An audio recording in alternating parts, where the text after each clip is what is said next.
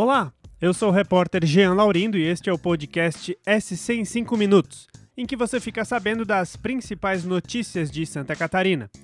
Vamos aos destaques desta sexta-feira, dia 26 de agosto de 2022.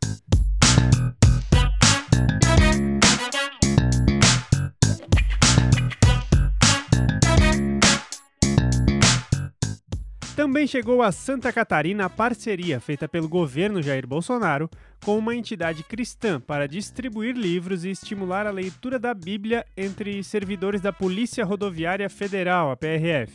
A corporação no estado, com um efetivo de mil agentes, recebeu 74 exemplares dos livros, que são disponibilizados mediante solicitação dos trabalhadores.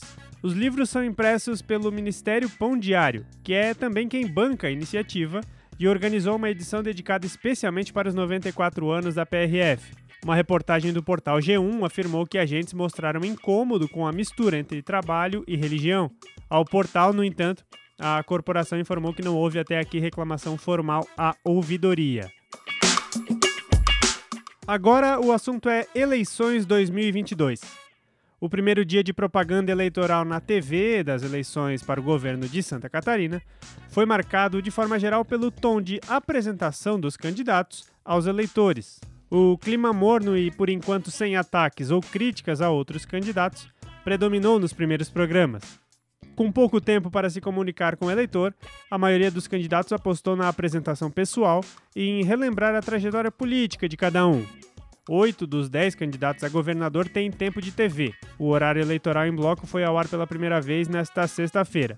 No sábado é a vez das propagandas dos candidatos a presidente. Agora um assunto polêmico que tem mobilizado vizinhos da Universidade Federal de Santa Catarina. Depois de uma festa que gerou reclamações e muito lixo na noite de quinta-feira, dia 25 de agosto, na Praça Santos Dumont, em frente à UFSC, uma reação deve ocorrer já nesta sexta-feira em Florianópolis. A Guarda Municipal promete agir para coibir eventos não autorizados.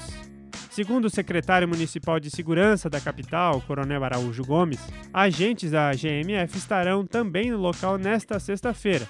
Isso porque mais uma festa está marcada para ocorrer no local. Gomes afirma que a autorização prévia será cobrada dos organizadores e, caso não seja apresentada, a aglomeração será proibida.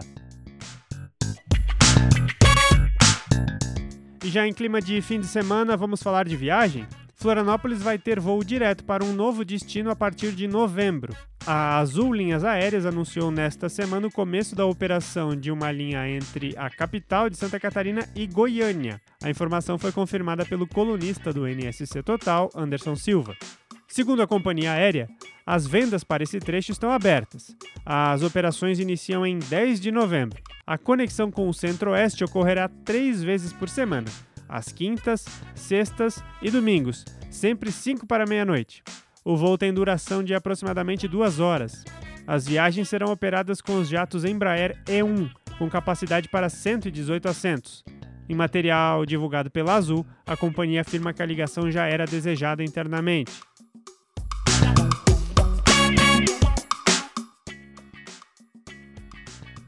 Para fechar a semana, já pensou descobrir um dinheirinho extra onde você nem imaginava mais ter algo para receber? É que o saque das contas dos fundos do PIS/PASEP, liberado desde agosto de 2019, está esquecido por muitos trabalhadores. Segundo o balanço divulgado na quinta-feira pela Caixa Econômica Federal, cerca de 10 milhões de brasileiros ainda não retiraram 24 bilhões de reais. Tem direito ao saque quem trabalhou com carteira assinada na iniciativa privada entre 1971 e 4 de outubro de 1988. Os interessados devem procurar a Caixa Econômica Federal para retirar o dinheiro. O prazo para saque vai até 1 de junho de 2025. Depois dessa data, os recursos voltam para a União.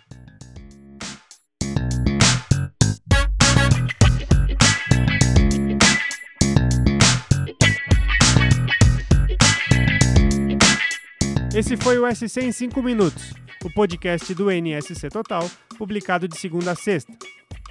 A produção desse episódio é minha, Jean Laurindo, a captação de áudio é de Gilberto Pereira, a edição de som é de Luísa Lobo e a coordenação de Carolina Marasco. Essas e outras notícias você pode conferir em nsctotal.com.br. Bom fim de semana!